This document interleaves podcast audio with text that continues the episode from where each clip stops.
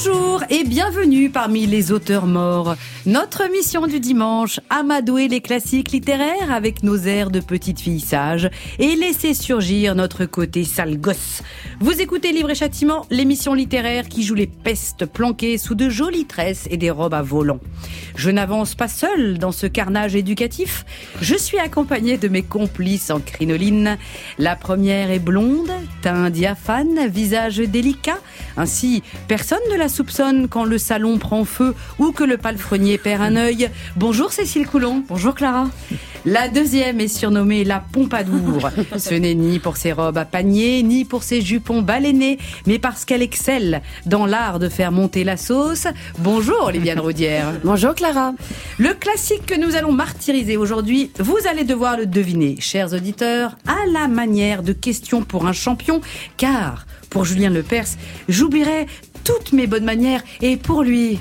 Je fais rien que des bêtises, des bêtises quand t'es pas là. Bisous, bisous à Julien. Attention, chers auditeurs, êtes-vous prêts? C'est parti je suis publié en 1858 dans la collection de la Bibliothèque Rose. J'ai été écrit très vite, en moins de deux mois, par une comtesse d'origine russe, dont la carrière littéraire démarre alors qu'elle a 58 ans. Je n'ai pas d'intrigue, je suis une succession d'anecdotes, 22 exactement, qui correspondent à 22 énormes conneries commises par une petite fille. Elle habite à la campagne, dans un château, elle n'a pas énormément de self-control. Quand elle veut quelque chose, elle l'obtient, même si c'est interdit, et même s'il faut tuer des animaux ou risquer sa vie. Elle serait aujourd'hui le cauchemar de la parentalité positive, le cauchemar de Laurence Pernou. En tout cas, après chaque calamité, la mère de la petite fille la rosse, la punit ou lui fait un sermon. Je m'inscris donc à première vue dans la tradition des historiettes morales. Je suis, je suis, je suis... Les malheurs de Sophie de la comtesse de Ségur. Livre et châtiment. Clara Dupont-Mono sur France Inter. Euh, séquence euh, Le sais-tu? Après les malheurs de Sophie, d'autres petites filles voient littérairement le jour. Cosette, des Misérables de Victor Hugo, quatre ans après Sophie, en 1862, puis Alice, de Alice au Pays des Merveilles, de Lewis Carroll en 65, ou Heidi, de Johanna Spiri en 1880. La comtesse de Ségur invente donc le personnage de la petite fille. Mais Sophie va de bêtise en bêtise comme Alice va de merveille en merveille. La comtesse Ségur invente donc plus précisément l'enfant démon dans la littérature jeunesse. La diablesse qui menace l'ordre établi défie la parole adulte qui ment pour arriver à ses fins, se montre cruelle, le tout avec innocence, un bel zébut à Col Claudine. Aujourd'hui, on dirait que Sophie est une enfant hyperactive, HP au potentiel ou précoce. Elle serait inscrite dans une école Montessori. On lui ferait faire du yoga et de la pâte à papier, mais à l'époque, elle se prend une leçon de morale ou des coups de fouet. Pour nous accompagner dans cette cruauté pleine d'innocence, nous accueillons aujourd'hui Geneviève Brisac, dont le livre Les Enchanteurs paraîtra le 7 janvier aux éditions de l'Olivier. Geneviève, vous êtes une grande, grande aficionada de la comtesse de Ségur et surtout des malheurs de Sophie. Vous êtes attachée aux malheurs de Sophie, comme Sophie a une boîte de pâtes de fruits, c'est-à-dire avec passion. Pourquoi est-ce que excès excès absolument. Mais pourquoi est-ce que vous aimez tant les malheurs de Sophie, Geneviève Brisac? J'aime énormément ce livre. Chaque scène, que les 22 scènes que, que vous avez évoquées, Clara, sont pour moi autant de souvenirs euh, d'exaltation, de, de joie, de drôlerie et de vie surtout. C'est-à-dire que ce que j'aime chez Sophie, c'est qu'elle est une petite fille d'une intelligence supérieure et extraordinairement vivante. Et elle a un goût pour la vie avec les conséquences plus ou moins fâcheuses que ça. a. Moi, je la, enfin, je reconnais que je vais avoir du mal à défendre mon point de vue, mais je la trouve pas cruelle. Je la trouve surtout expérimentale. Ah, bah on va en parler après. Vous allez nous la défendre. Oui. Est-ce qu'en attendant, vous nous liriez votre passage préféré, Geneviève. Brisac J'ai choisi les sourcils coupés. Sophie se regarda un jour dans la glace et trouva que ses sourcils étaient trop maigres. Puisque, dit-elle, les cheveux deviennent plus épais quand on les coupe, les sourcils, qui sont de petits cheveux, doivent faire de même. Je vais donc les couper pour qu'ils repoussent très épais. Et voilà Sophie qui prend des ciseaux, qui coupe ses sourcils aussi courts que possible. Elle se regarde dans la glace et trouve que ça lui fait une figure toute drôle. Et elle n'ose pas rentrer au salon. J'attendrai, dit-elle, que le dîner soit servi. On ne pensera pas à me regarder quand on se mettra à table. Mais sa maman, ne la voyant pas venir, envoie son cousin Paul, sur lequel il y a beaucoup à dire par ailleurs, pour la chercher. Sophie, tu es là crie Paul en entrant. Que fais-tu? Bien dîner. Oui, oui, j'y vais, dit Sophie, en marchant à reculons, pour que Paul ne voie pas ses sourcils coupés. Sophie pousse la porte et entre. À peine a-t-elle mis les pieds dans le salon que tout le monde la regarde et éclate de rire. Quelle figure? dit Monsieur de Réan, son père. Elle a coupé ses sourcils, dit Madame de Réan. Mais qu'elle est drôle, dit Paul. C'est étonnant comme des sourcils coupés changent un visage, dit Monsieur d'Aubert, le papa de Paul. Je n'ai jamais vu une plus singulière figure, dit Madame d'Aubert. Et Sophie reste les bas pendant, la tête baissée, ne sachant où se cacher. Aussi est-elle presque contente quand sa mère lui dit Allez dans votre chambre, mademoiselle, vous ne faites que des sottises. Sortez et que je ne vous vois plus. Sophie s'en va et sa bonne se met à rire à son tour quand elle voit cette grosse figure, toute rouge et sans sourcils. Et la bouse fâchée, toutes les personnes qui la voient rient aux éclats et lui conseillent de dessiner avec du charbon la place de ses sourcils. Un jour, Paul lui apporte un tout petit paquet bien ficelé, bien cacheté. Et voilà, Sophie, c'est un présent que t'envoie papa, dit Paul, le soi-disant très gentil garçon. Qu'est-ce que c'est dit Sophie? J'ai rajouté le soi-disant très gentil garçon. Qu'est-ce que c'est dit Sophie en prenant le paquet avec empressement, parce qu'elle ouvre toujours les paquets très très vite, parce qu'elle est très impatiente de savoir ce qu'il y a dedans, comme nous. Le paquet fut ouvert. Il contenait deux énormes sourcils, bien noirs et bien épais. Merci Geneviève Brisac, c'est affreux. C'est dégoûtant. Ah, c'est affreux, tout est affreux. Les adultes ne sont pas très cool. Non, c'est vrai, mais vous lisez très bien. On est suspendu à cette action de la pauvre Merci, Sophie. Est-ce que tout le monde a aimé les malheurs de Sophie de la comtesse de Ségur autour de cette table, Liliane Roudière? Alors, je dois dire que c'était la première fois que je lisais un livre pour enfants sans enfants. Et j'avais l'impression de lire Choupi en étant euh, sur mon canapé. Ça m'a fait très très bizarre au début. Et puis je m'y suis habituée. Et puis je vraiment oui oui je l'aime. Et comme le disait Geneviève Brisac, moi aussi j'ai j'ai retrouvé plein de choses de mon enfance, euh, Des sensations. des sensations et qui n'ont pas vieilli au fond. Non, mais ça, ça fait plaisir. Heureusement qu'on n'habite pas ensemble. Cécile Coulon. Je pense que Les Malheurs de Sophie, ça fait partie des livres que j'ai le plus, le livre que j'ai le plus relu après Harry Potter.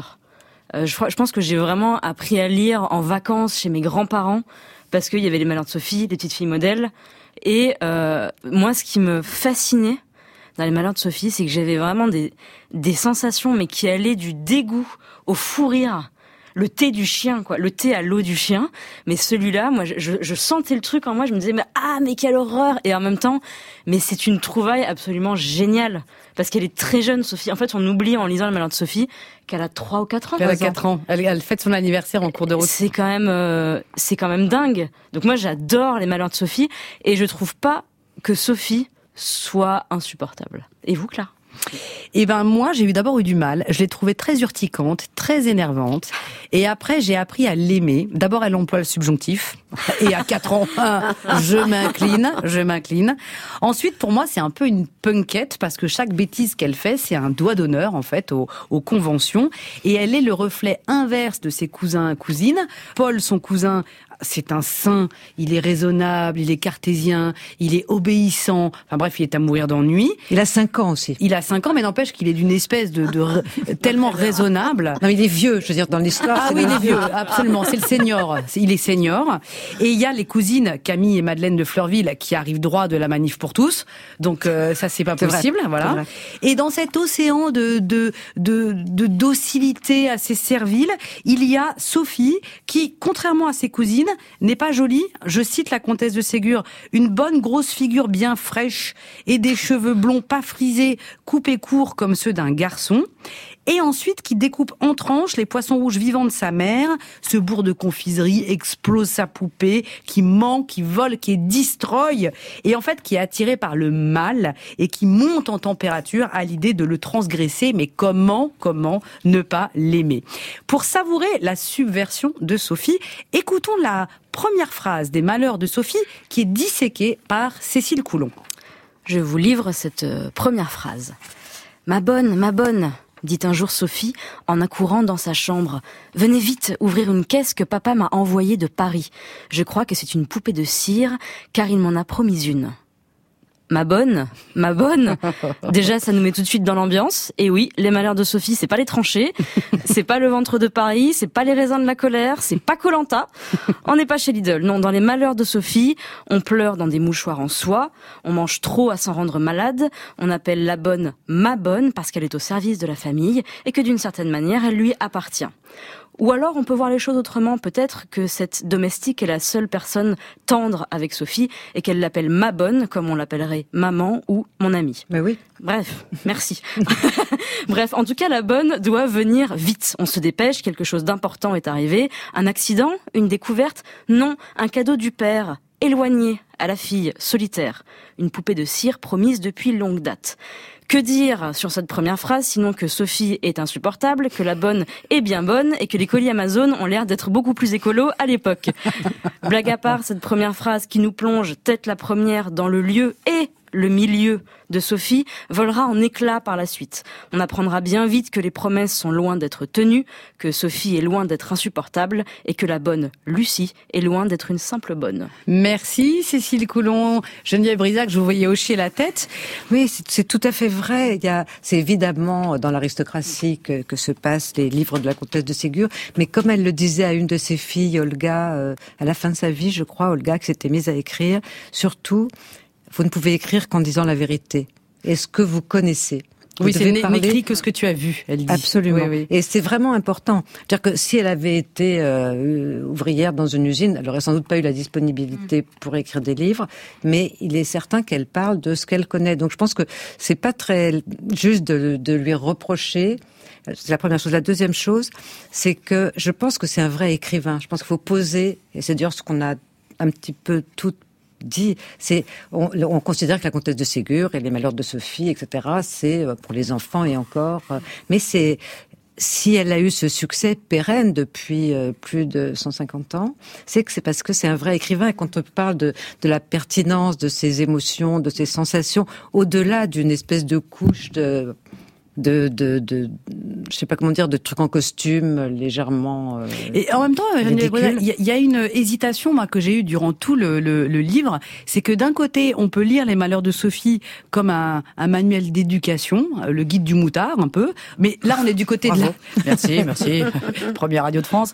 Euh, on est du côté de la mère, Madame de Réan, mais on peut aussi le lire comme une dénonciation des châtiments corporels, du manque d'empathie euh, envers l'enfant. On serait du côté de Sophie. Donc moi j'ai passé mon temps à me demander est-ce que la comtesse de Ségur c'est la Françoise Dolto Second Empire ou c'est la Nina Hagen euh, en ombrelle Pour moi, c'est clair que la comtesse de Ségur, parce qu'elle est une véritable écrivaine, parle d'elle, d'elle enfant. Ah donc Euh, elle- donc elle elle a Elle eu est du côté de Sophie Ah oui c'est ça. et sa mère. Je vais dire est une salope, mais bon, c'est pas exactement. Oh, euh, vous pouvez vous pouvez on en est. on est dans l'espace de désacralisation des classiques. Mais donc sa mère ressemble, la enfin, Madame d'Orléans et la mère de, de, de la comtesse de Ségur se ressemblent dans ce sens qu'elles sont très sèches, très indifférentes et très dures. Et enfin, la- mère de, de, de Sophie, de, de Sophie Rostopchine, hein, de la comtesse, ne lui a jamais accordé un regard. Quand elle dit que Sophie est moche, on sait très bien que des enfants pas jolis attirent plus difficilement euh, la- la- l'amour de parents euh, narcissiques et indifférents. Et elle-même n'était pas jolie, donc c'est encore elle. En revanche, elle est très intelligente. Et il faut préciser qu'elle lui donne donc son prénom Sophie, Oui. la même date de naissance hein, la, la naissance C'est un quand 19 même, euh, juillet. Hautement symbolique. Donc c'est hautement symbolique et en effet donc c'est toute la maltraitance que la comtesse de Ségur a subie quand elle était euh, enfant. Alors si on se met du côté de la comtesse de Ségur, elle écrit Les Malheurs de Sophie dans son château normand. C'est une mamie gâteau qui fait des confitures, des pommades. Elle a aussi un petit côté infirmière. D'ailleurs, elle-même s'auto-surnomme la mère la ressource. Est-ce qu'on n'est pas euh, un peu dans le cliché d'une certaine représentation de la Ben, femme Moi, je, je trouve pas du tout parce que elle, euh, évidemment, qu'elle euh, qu'elle n'est pas ingénieure euh, au CNRS, mais elle n'avait pas la possibilité. Euh, Donc, euh, elle, les, enfin, les travaux qu'elle accomplit dans la maison, c'est les travaux que les femmes euh, industrieuses et intelligentes font euh, dans la maison. Après tout savoir faire euh, les confitures, euh, les- les- les différents travaux, la broderie, etc., etc. C'est des c'est de la tradition du travail euh, traditionnel euh, qui a une certaine, euh, enfin une certaine valeur, hein, tout simplement. Par ailleurs, je voulais aussi parler de la bonne, parce que c'est vrai que, comme beaucoup de- d'enfants maltraités par des parents euh, éventuellement fortunés ou en tout cas euh, qui s'occupent pas des enfants, et on s'occupe pas des enfants jusqu'à la moitié du XXe siècle largement, et plutôt 1970. Eh bien, la- la- les, les, les babysitters, les nounous, les nurses, les demoiselles, euh, les bonnes, les enfants, du point de vue de la barrière de classe, sont souvent assez de ce côté-là.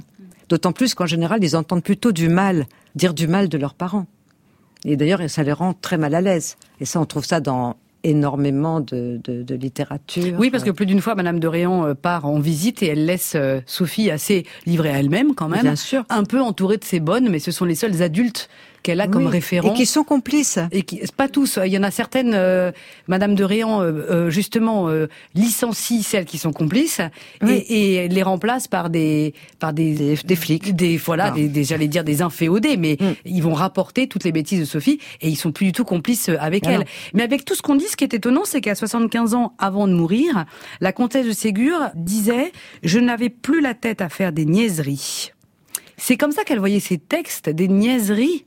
Ah, c'est ce qu'on lui renvoyait déjà, pour commencer. Quand on écrit des livres pour enfants, ce que j'ai moi-même énormément fait, je sais comment euh, c'est reçu. euh, et les gens disent non mais j'espère que bientôt tu vas écrire euh, Des vrais livres. un vrai livre. ou, enfin, etc. Enfin, et, et puis elle- ce que je trouve très beau, moi, c'est qu'elle commence très tard. À 58 ans. Ça, je trouve ça formidable et c'est un, c'est quand même un encouragement à toutes les personnes qui croient que parce qu'elles ont euh, euh, 40 ans ou euh, 50 ans, elles peuvent pas se mettre à écrire. Si, en fait, oui, si elles peuvent.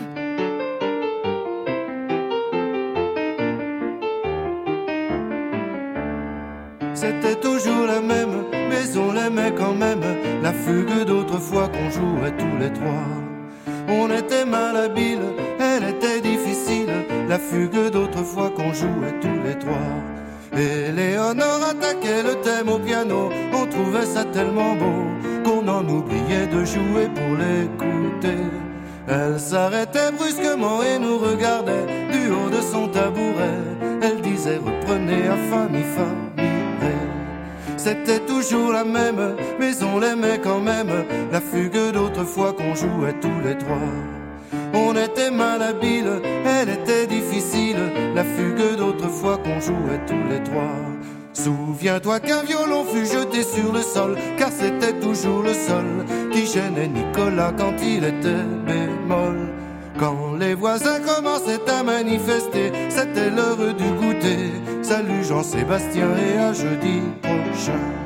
C'était toujours la même, mais on l'aimait quand même. La fugue d'autrefois qu'on jouait tous les trois. On était malhabile, elle était difficile. La fugue d'autrefois qu'on jouait tous les trois. Un jour, Éléonore a quitté la maison en portant le diapason. Depuis ce jour, nous n'accordons plus nos violons. L'un après l'autre, nous nous sommes dispersés. La fugue seule est restée. Mais chaque fois que je l'entends, c'est le printemps. C'était toujours la même, mais on l'aimait quand même. La fugue d'autrefois jouait tous les trois. On était malhabile, elle était difficile. La fugue d'autrefois qu'on jouait tous les trois.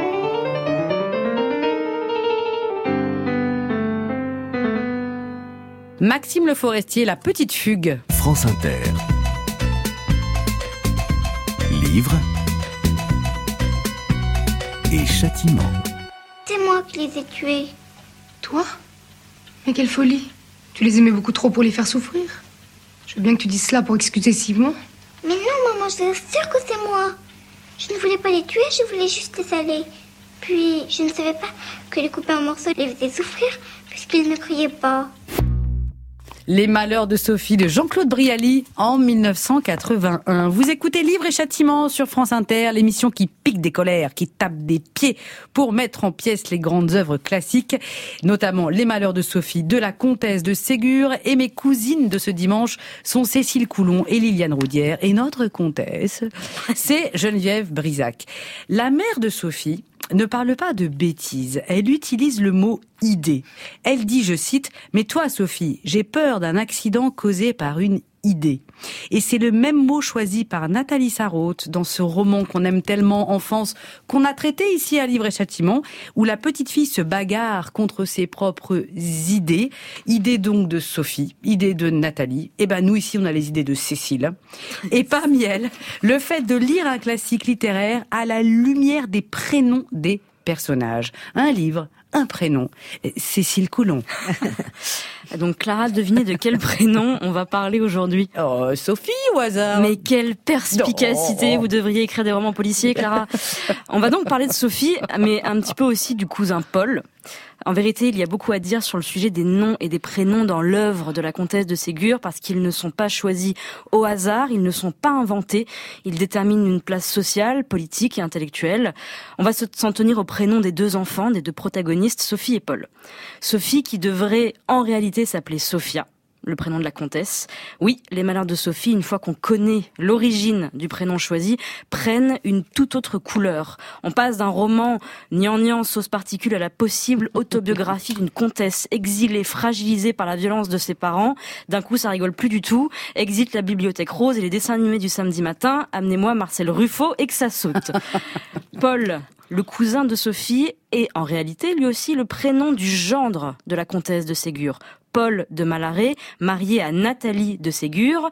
Il a eu deux filles avec elle et je vous le donne en mille. Ces deux filles s'appellent Camille et Madeleine, les deux petites filles modèles, qui sont donc en réalité les deux petites filles réelles de la comtesse. Là, je sens que je vous ai perdu.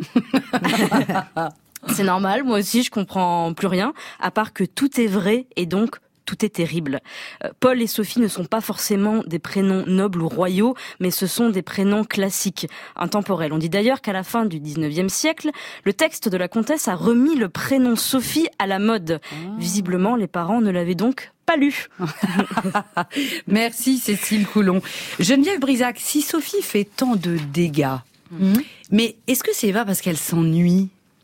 Je sais pas, je ne suis pas très intéressée, moi, par la notion d'ennui. Je suis plus intéressée par le fait que le vaste monde, pour un enfant de 3 ans, 4 ans, 5 ans et, suivante, est là et qu'il faut expérimenter pour se l'approprier. Donc le fameux côté expérimental dont vous parliez au début. Oui, et je trouve que moi, vous parliez beaucoup de dégâts, de, etc., etc. Ouais, bon. Ah bah, euh, Geneviève, là, vous êtes trop tendre parce qu'elle tue des animaux, je vous rappelle. Tendre, mais moi-même, moi-même, j'ai tué pas mal. Non, mais par exemple, il y a une scène que je vais l'intention de vous lire, qui est la scène de l'enterrement. De la, poupée. de la poupée. Voilà, pour nos auditeurs, la poupée, elle a à moitié fondu. De toute façon, elle l'a fera quand même, pardon, mais elle l'a un peu traîné dans tous les coins. Donc en fait, il reste plus qu'un amas de poupées qu'elle enterre religieusement euh, avec ses cousines et son en cousin. En se tordant de rire. En se tordant de rire. C'est-à-dire qu'elle dit c'est le meilleur moment de notre vie, cet enterrement, c'est absolument super. Et c'est vraiment très intéressant. Je crois que d'ailleurs euh, Françoise Dolto euh, en a parlé, car euh, elle dit les enfants n'ont pas peur de la mort, mais ils sont intrigués. Ce truc de c'était vivant et c'est mort, c'est intrigant. D'ailleurs, ça reste intrigant, il faut bien le dire, tout le temps.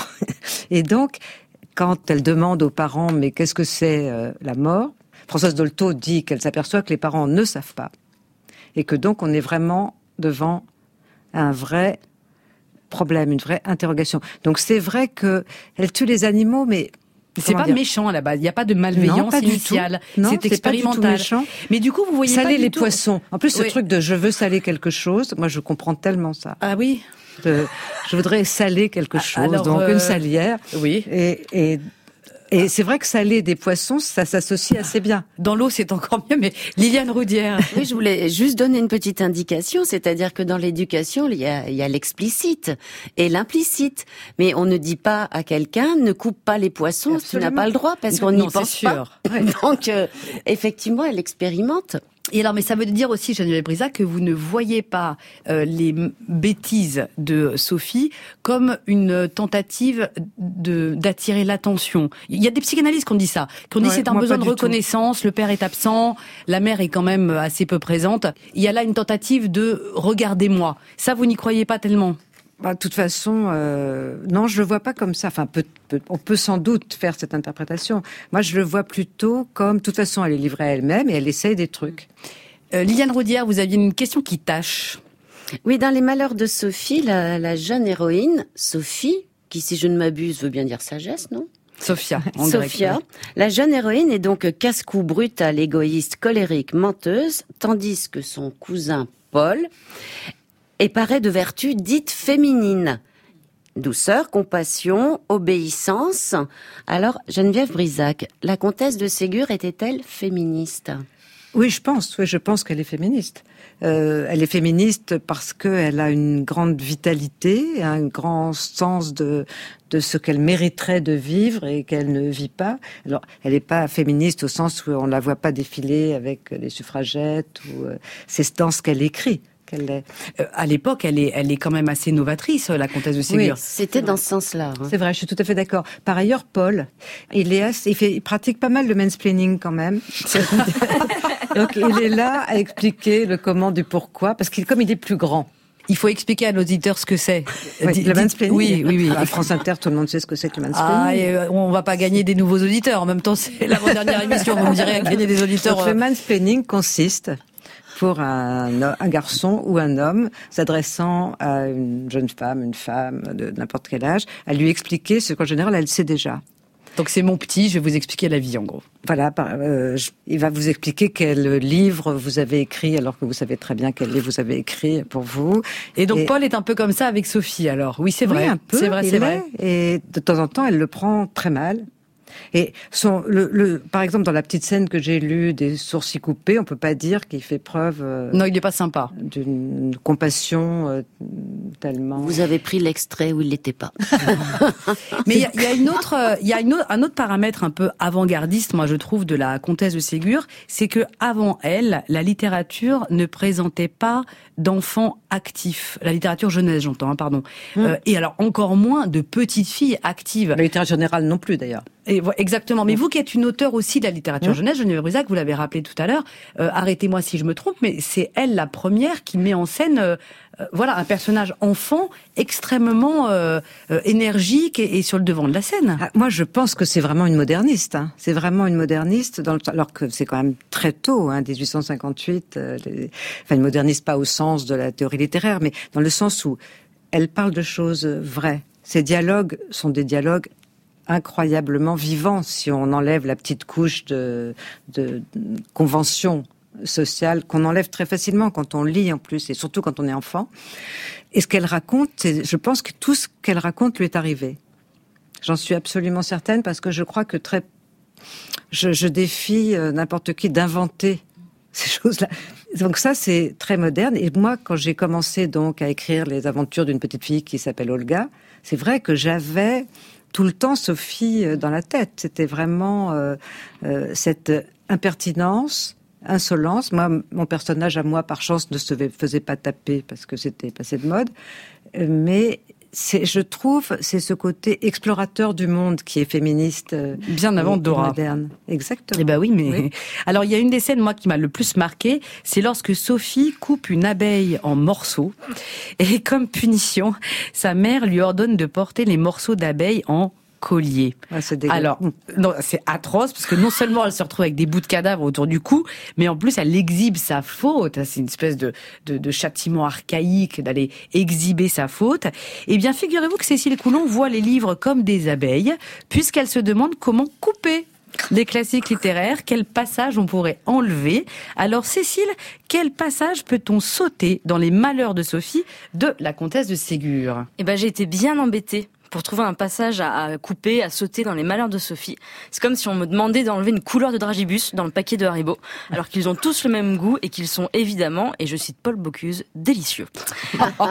La plupart des chapitres euh, sont euh, cruels envers les animaux, envers les enfants, envers les domestiques. Franchement, entre le thé à l'eau du chien, l'abeille en morceaux comme collier, l'indigestion à la crème normande, l'éperon sur l'âne, les malheurs de Sophie, c'est la maison des horreurs, c'est une primaire de la droite sous acide.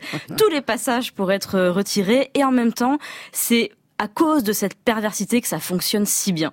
Mais dans les fruits confits, quand Sophie décide de mentir à sa mère après avoir déglingué toute la boîte. Et ça m'a rappelé ce que je faisais avec le paquet de petits écoliers que je finissais toujours et je le rangeais côté fond pour faire croire au reste de la famille qu'il en restait encore. Quel punk que j'étais à l'époque. Donc Sophie, le soir même, fait un rêve. Elle se retrouve dans un jardin où tout est beau, mais tout a mauvais goût et mauvaise odeur. Et alors un ange apparaît et lui dit, en gros, attention, pour aller au paradis, il faut prendre un chemin tout moche, et au bout, ce sera super, alors que si tu restes dans ce jardin où tout est beau, mais tout est dégueu, c'est que c'est l'enfer. Le lendemain, elle demande à sa mère de lui expliquer son rêve. Et là, énorme tartine morale que je vais vous lire. Sais-tu ce qu'il peut signifier, Sophie? C'est que le bon Dieu, qui voit que tu n'es pas sage, te prévient par le moyen de ce rêve que si tu continues à faire tout ce qui est mal et qui te semble agréable, tu auras des chagrins au lieu d'avoir des plaisirs. Et oui, j'ai rajouté le et oui. Ce jardin trompeur, c'est l'enfer. Le jardin du bien, c'est le paradis. On y arrive par un chemin raboteux, c'est-à-dire en se privant de choses agréables, mais qui sont défendues. Le chemin devient plus doux à mesure qu'on marche, c'est-à-dire qu'à force d'être obéissant, doux, bon, on s'y habitue tellement que cela ne coûte plus d'obéir et d'être bon, et qu'on ne souffre plus de ne pas se laisser aller à toutes ses volontés. La gamine a trois ans.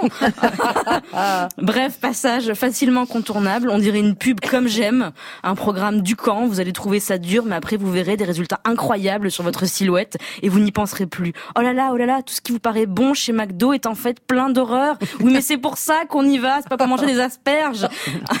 Bref, c'est pour ça qu'on adore Sophie. C'est parce que c'est pas une petite fille modèle et peut-être que replonger dans ses malheurs, c'est retrouver le plaisir de finir en douce le paquet de petits écoliers. Merci Cécile Coulon. Elle a dit quelque chose. Alors j'aimerais bien que vous commentiez, euh, Geneviève Brisac. Elle, euh, elle a employé le mot perversité. Est-ce que les malheurs de Sophie, ça fait partie des livres qu'on lit avec un plaisir un peu pervers? Peut-être il faut que j'aille chez le docteur, mais moi je vois pas ça comme ça. Ah, c'est vrai Ah, Vous êtes très pur. Moi j'y crois parce que je suis très optimiste. Je pense que voilà, bah, elle mange les, les fruits confits. La- les fruits confits, c'est un chapitre extraordinaire parce qu'elle écrit très bien, donc euh, la comtesse. Et donc quand elle dit l'angélique, euh, la poire, je sais plus quels sont les, on les voit. Comme elle dit, je vais goûter un tout petit morceau de chacun. Le nombre de gens que j'ai connus qui faisaient ça avec les boîtes de chocolat, par exemple. Cécile Coulon. Non, non, c'est que j'étais en train de me rappeler, je crois que Sophie, en fait, elle a le droit de choisir deux Oui. fruits confits, et le premier c'est abricot Mm. et euh, prune ou figue. Et elle dit, ah mince, mais Paul, il a eu droit à l'angélique, à la myrte. En fait, et elle dit, mais moi aussi, ça avait l'air tellement bon. Et me la suis euh, Je me suis Mm. trompée, j'aurais dû prendre les mêmes. Et c'est assez étonnant, tout ce passage qui dure une page ou deux, où elle se dit, mais peut-être qu'il fallait que je change de goût. Enfin, c'est quand même, c'est à mourir de rire. Et en même temps, on est vraiment, enfin, n'importe qui qui va prendre un dessert au restaurant se dit, oh là là, mais j'ai pris une panna cotta, il y avait du tiramisu. J'aurais dû. C'est vrai. Voilà. Surtout quand le voisin a le, ou le, ou le c'est- partenaire donc a le c'est tellement normal. Moi, je trouve Exactement ça. Donc en c'est fait, du génie, quoi. on est toutes des Sophie Mais bien sûr. euh, qui avons un bien peu sûr. grandi, mais en Mais apparence évidemment, seulement. Évidemment.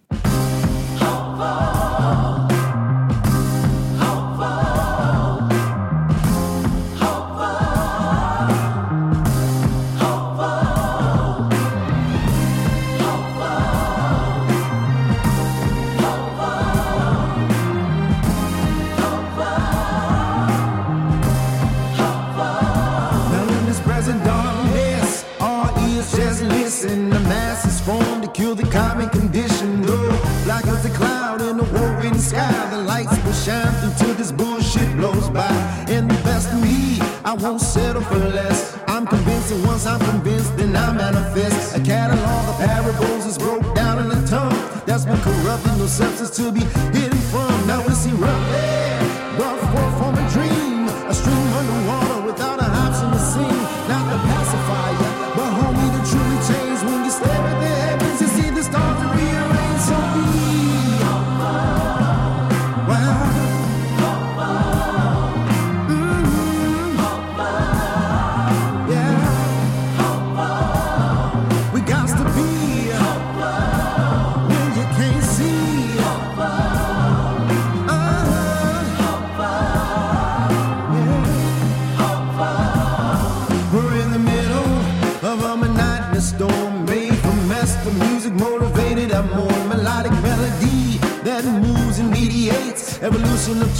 pulsate the mind state is not impossible for our mission to succeed. You ask, are we chosen? I'll say indeed. We studied and trained for a warrior mind frame. The counselors gathered thicker than soap is life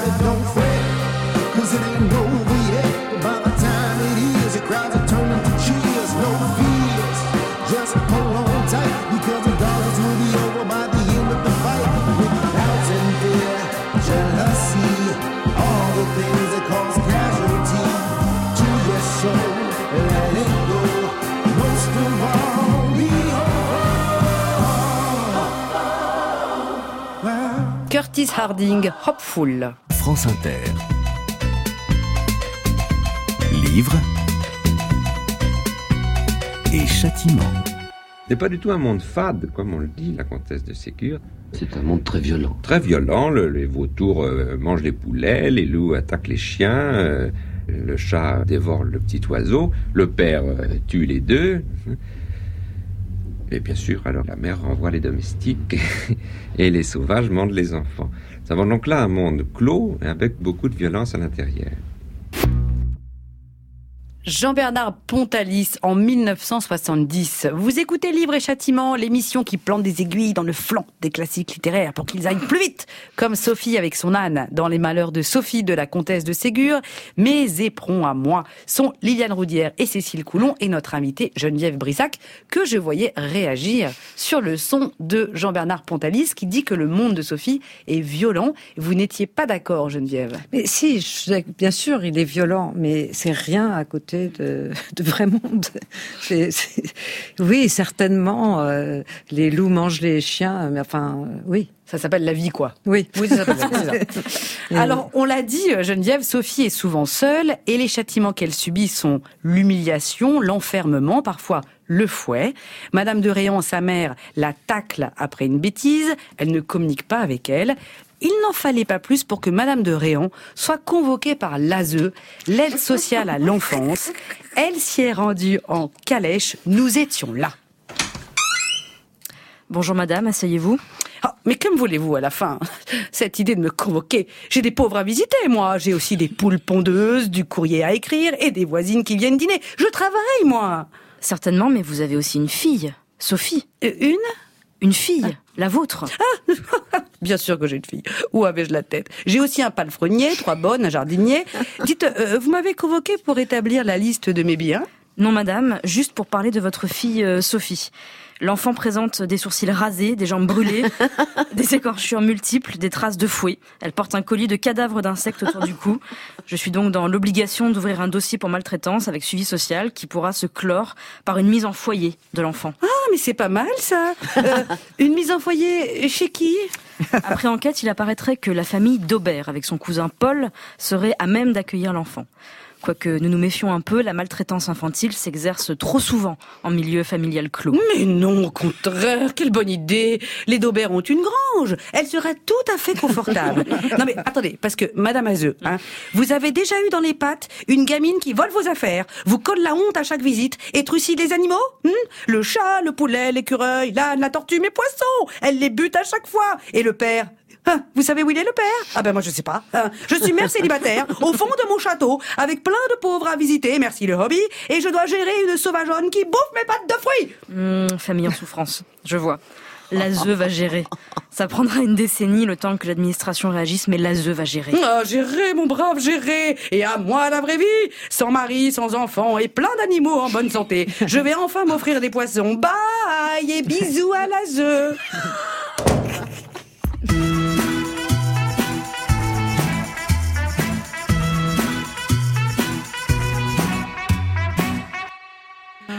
Geneviève Bri- Brisac, merci de rester avec nous. Avec plaisir. Il y a la scène de la tortue dans Ah oui. Les Valeurs de Sophie, très important. Pour euh, la rafraîchir, cette tortue, Sophie la colle au fond de l'étang, elle la noie. Alors, de nombreux psychanalystes sont Ah ouais, penchés c'est énigmatique, ça. oui, sur cette scène, beaucoup ont dit qu'à ce moment-là, Sophie tue symboliquement la mère. En gros, Mais pourquoi Alors, parce qu'ils disent pour qu'elle vive, Sophie, il faut tuer la mère. Oui, mais pourquoi la tortue? Parce que sa mère est très très lente.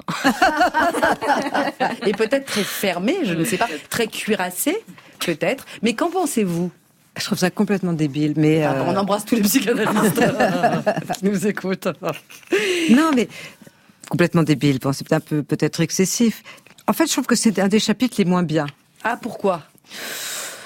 Parce que euh, il est, il est pas il est bizarrement pas tellement vivant comme les autres. Alors d'abord, ça commence déjà. Alors si c'est un transfert et que elle, euh, elle- que c'est le meurtre de la mère à travers la tortue, c'est bizarre parce qu'elle est décrite comme la Madame de Réan dit, c'est une affreuse bête, euh, lourde, laide, ennuyeuse, et tu ne pourras pas aimer un sot animal.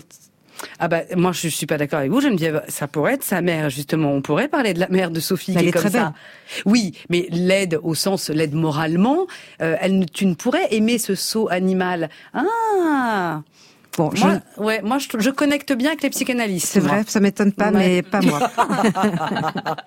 Et alors attendez parce que vous savez que vos amis les psychanalystes, Geneviève Brisac, Très ont- amis avec les psychanalystes. voilà, ont aussi ont aussi parlé de la gloutonnerie. C'est comme ça qu'ils disent de Sophie. Les pâtes de fruits, la crème, les fraises. on a dit, elle mange en fait jusqu'à tomber malade, jusqu'à se mettre en danger.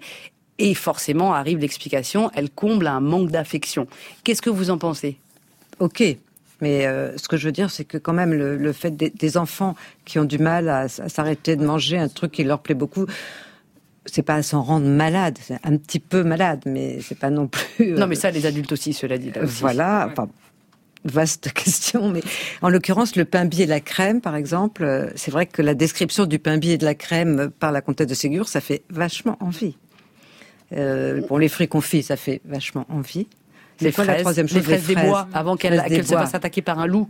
En plus, c'est oui, c'est quand même- c'est pas cool. Ah non, ça c'est sûr. Les croutons des chevaux, là c'est moins appétissant. Oui, le pain noir, le pain noir mais, des mais chevaux. combien de fois, moi, j'ai vu des enfants qui donnaient, à qui on donnait du pain pour qu'ils le donnent aux oiseaux, euh, aux canards, etc., et qui- qu'ils mangeaient eux. Mais non, mais si tu te manges toi, tu pourras pas le donner aux canards. C'est un classique. Et, et peut-être aussi que la comtesse de Ségur a eu faim étant enfant, puisqu'on a dit qu'elle avait. Oui. pas les meilleurs traitements du monde par ses parents, Oui. et qu'elle a peut-être souffert de la faim, Tout et qu'elle a mis ça en la scène. Russie, ouais. Exactement, c'est la Mm. Russie qu'ils ont dû en plus fuir euh, en- un peu en catastrophe. Donc il y a aussi le côté, euh, cette espèce de, a- oui. de satiété qui n'était pas du tout euh, gagnée quand elle était enfant. En plus, euh, alors il y a dans les, sur les petites, dans les vacances, je crois qu'il y a un livre extraordinaire aussi. euh, ils font des pique-niques. Euh, avec Camille et Madeleine. Et dans ces pique-niques, il y a toujours la description, parce qu'elle est vraiment bonne en description. Une description d'un poulet rôti avec des fraises et de la crème. On, on y est, quoi. Et on a vraiment envie. Et il faut bien dire aussi qu'il y a l'érotisation de la nourriture euh, joue un rôle euh, essentiel et, et dans la lecture aussi. Les personnages des Malheurs de Sophie sont un peu comme ces idées foireuses, hein, nombreux. Il y en a une ou un personnage secondaire qui a retenu l'attention de Liliane Roudière. Focus sur un personnage secondaire primordial, Liliane Roudière. Je crois que vous allez être euh, contente. J'ai choisi comme personnage secondaire essentiel Madame de Réan, la maman de Sophie, car elle est l'ancêtre de l'éducation bienveillante. À une époque où on demandait aux enfants de se taire et d'obéir. Alors, va falloir, va falloir y aller là. Alors allez-y. Oh, j'en ai, j'en ai sous le capot. Voilà. Le piolet, on y va, Liliane. Oh, je vous vois frémir. Mais comment? C'est une mère cruelle, perverse. Elle punit sans cesse Sophie, la laisse dîner seule dans sa chambre, l'humilie en la laissant tremper à table, lui fait porter un ruban avec des morceaux d'abeilles, et elle la fouette. Certes. Mais je vous pose la question, pourquoi Madame de Réan agit ainsi? Parce que Sophie ne fait que des bêtises et n'en retient rien de rien, car elle a une mémoire de poisson rouge qu'elle découpe en morceaux. Alors on fait quoi? On laisse faire les bonnes, on la colle dans un couvent? Madame de Réan est une aristocrate, elle pourrait s'en débarrasser très facilement. Souvenez-vous d'Emma Bovary, qui apercevait à peine sa petite fille de temps en temps, et à chaque fois la trouvait de plus en plus moche. Madame de Réan, elle, est une mère étonnamment présente. Elle garde un œil sur sa fille en permanence. Et c'est du boulot. Madame de Réan dialogue avec sa fille. Quand elle punit, elle explique pourquoi. Dans la vie, il y a des règles. Pas du genre à dire, ce qu'on a tous fait, parce que c'est comme ça, et puis c'est tout. Elle ne veut pas que sa fille exécute ses ordres sans comprendre. Elle lui apprend à réfléchir. Et vous avez noté, elle gradue la punition en fonction du repentir de Sophie. Elle l'écoute. Elle ne veut pas d'enfant roi, elle lui apprend la frustration. Vous ne trouvez pas que c'est une mère patiente? Car entre nous, j'ai bien l'impression que notre petite Sophie doit avoir un bon syndrome d'hyperactivité et le parent qui a eu élevé ce genre d'enfant sait que c'est épuisant. Madame de Réan est constante, elle ne s'emporte pas. Après que Sophie réclamait mille fois sur tous les tons qu'elle voulait sa boîte à ouvrage, c'est tout juste si la mère s'agace d'un Sophie, tu m'ennuies. Tu m'ennuies? J'en connais qui auraient décoché un bon coup de pied aux fesses et au lit sans wifi. bon, ok. Des fois, elle attrape le fouet. Ça vous choque. Mais je rappelle que les châtiments corporels étaient systématiques au XIXe siècle. Et je note que Madame de Réan n'en abuse pas. Il faut qu'elle ait épuisé toutes les autres solutions. Alors, je persiste et signe, Madame de Réan est une mère moderne et pourrait être l'ancêtre de la célèbre pédiatre Françoise Dolto, qui dès les années 40 a porté ce précepte révolutionnaire, l'enfant est une personne à part entière. Elle en a l'intuition, pose un cadre à sa fille et avec amour. Madame de Réan comme nous toutes, essaie d'être une bonne mère, même si aucune mère n'est parfaite. Merci Liliane Roudière. Ah, Geneviève Brisac, réaction à ce plaidoyer pour Madame de Réan. Alors, quel est votre sentiment?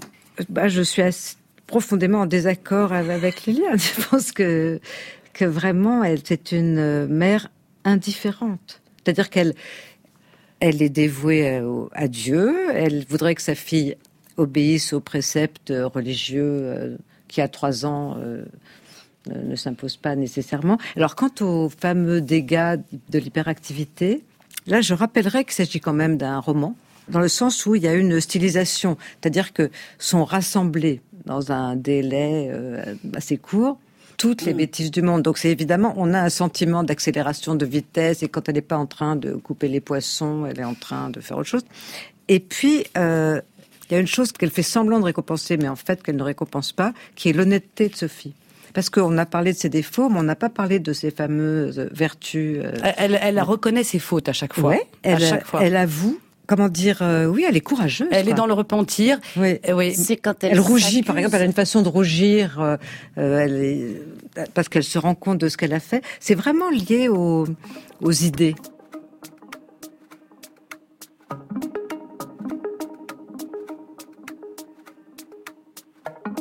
La vie de tous les jours, il n'y a rien à célébrer. Chaque chose qui se passe ne fait pas un souvenir. Les sourires sont au repos, chacun fait ce qu'il doit faire. C'est pas comme sur les réseaux, dans la vie de tous les jours. Ouais, la vie de tous les jours. Dans la vie de tous les jours. C'est la vie de tous les jours.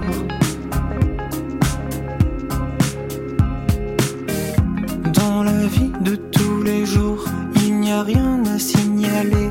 Les voisins se disent bonjour et les chiens se laissent promener. Je suis content quand il se passe rien. Au moins il se passe rien de mal.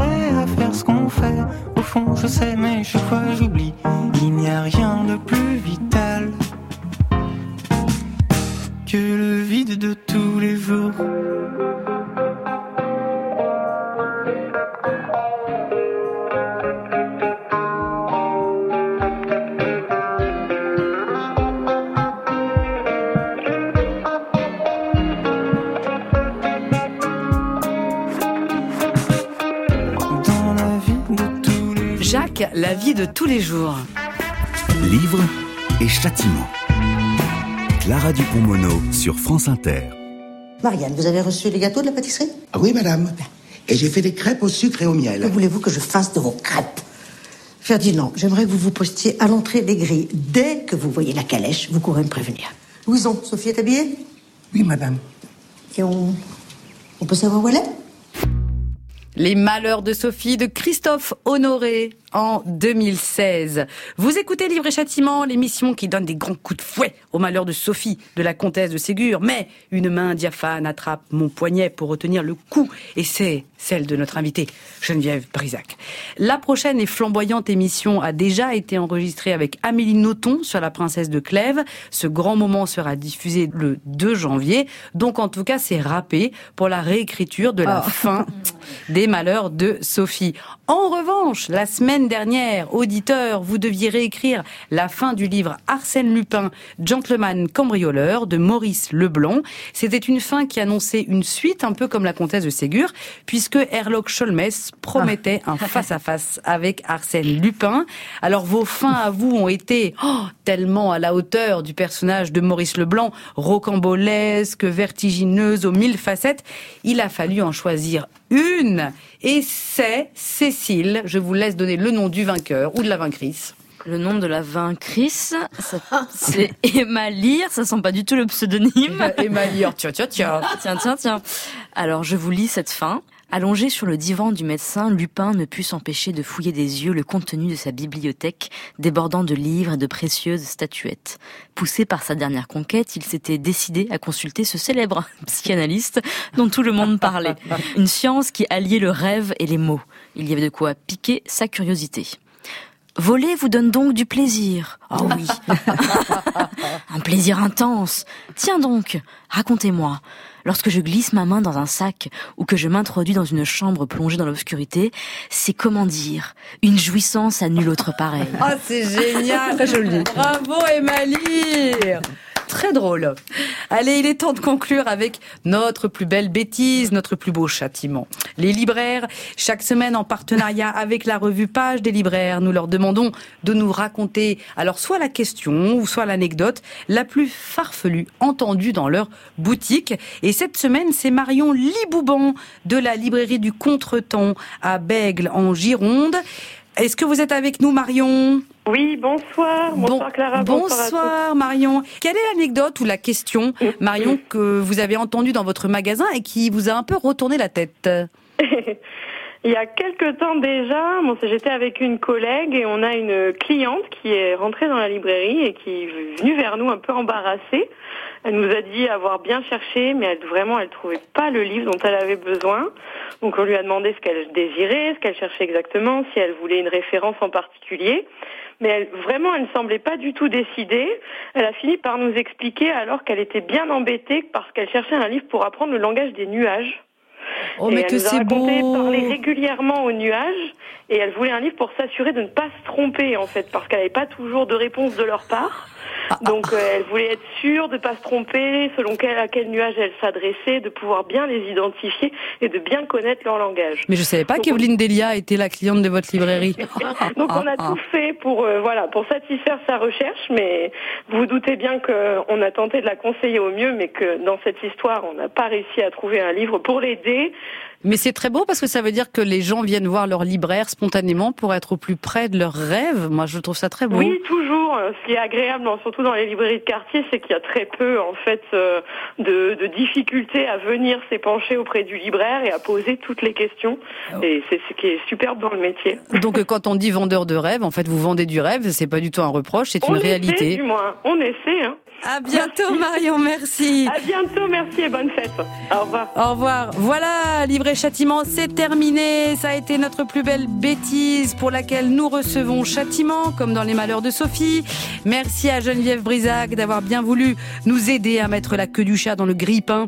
Votre roman Les Enchanteurs paraîtra le 7 janvier aux éditions de l'Olivier.